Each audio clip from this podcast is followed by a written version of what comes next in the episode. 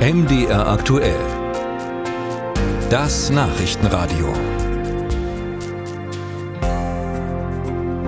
Im Sommer 2021, da kam man sich in Sachsen-Anhalt wahrscheinlich so ein bisschen wie im Film oder in der Krimiserie vor. Da kam die Meldung, dass die Landkreisverwaltung Anhalt-Bitterfeld von kriminellen Hackern lahmgelegt worden ist. Und jetzt hat die Polizei wohl herausgefunden, wer damals dahinter gesteckt hat. Das haben das LKA Nordrhein-Westfalen und Europol bekannt gegeben. In der vergangenen Woche gab es dazu Hausdurchsuchungen in der Ukraine und auch in Deutschland. Unser Reporter Marcel Roth arbeitet gerade an einem Podcast-Projekt zu diesem ganzen Hackerangriff auf Anhalt-Bitterfeld. Mit ihm habe ich vor der Sendung darüber gesprochen. Was weiß man jetzt über die Täter?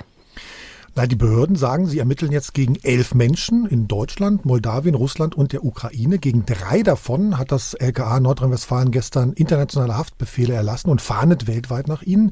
Diese drei sollen sich in Russland aufhalten. Wir kennen da auch die Namen, ich kann dir die mal sagen. Igor Garchin zum Beispiel, 31 Jahre alt.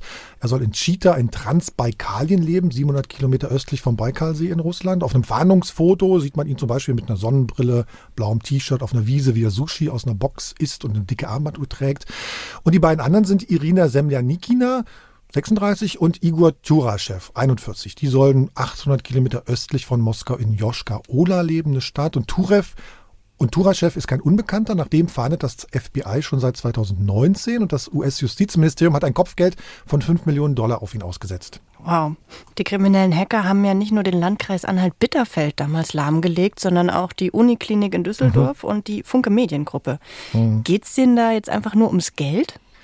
Also das ist zunächst immer das Hauptmotiv, von dem man ausgeht, wenn eben solche Hacker Organisationen, Behörden, Unternehmen oder Schulen in den USA oder den britischen Gesundheitsdienst haben sie auch angegriffen, die dringen dann sozusagen in die Systeme ein, kopieren die Daten ihrer Opfer auf die eigenen Computer, verschlüsseln danach die Daten auf den Computern der Opfer und wollen dann Lösegeld erpressen. Ja. Allein in den USA haben die so mehr als 40 Millionen Dollar erbeutet.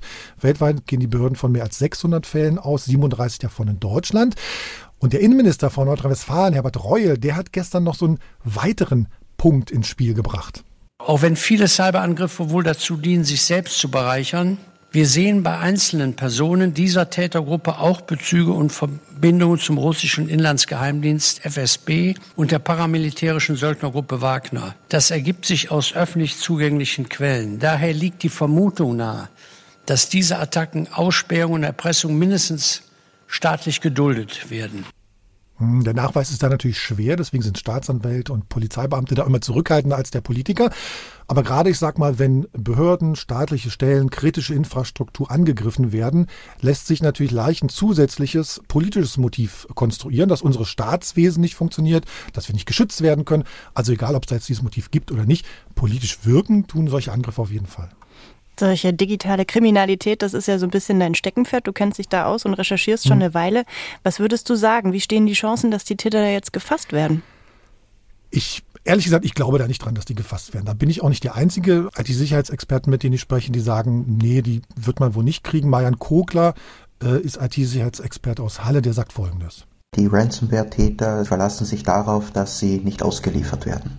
Leider werden die Haftbefehle wohl nicht vollstreckt werden, außer die Täter machen entweder einen Fehler, reisen in ein Land, das nach Deutschland ausliefert, oder es gibt äh, größere politische Umwälzungen in Russland. Ja, dass Russland solche Cyberkriminellen nicht ausliefert, das ist schon immer so. Experten sagen mir auch, dass die Software, die diese Menschen entwickeln, erstmal schaut, welche Sprache auf dem Computer eingestellt ist. Und wenn es dann eben Russisch ist oder auch eine ganze Zeit lang Ukrainisch zum Beispiel war, dann wird die Schadsoftware gar nicht erst aktiv.